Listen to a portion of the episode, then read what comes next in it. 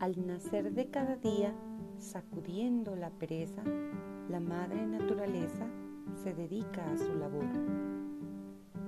Canta el ave, silba el viento, se hace vapor el rocío, bulle en la fuente y el río, alumbra y calienta el sol. El trabajo es ley divina y el hombre que piensa y siente esta ley sabia y prudente debe jamás eludir.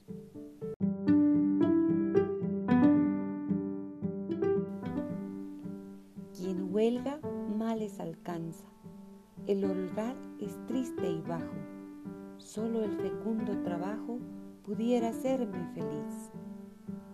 Ved el ejemplo que ofrecen nuestros padres amorosos que se levantan ansiosos de cumplir este deber.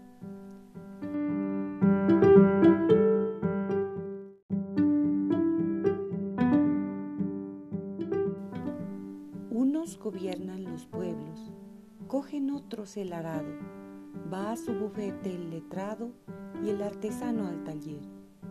Por eso yo, al levantarme, al libro llego afanoso, que el estudio es provechoso y es mi santa obligación, y quiero cumplir con ella, como cumple el Padre mío, como el viento y como el río, como el ave y como el sol.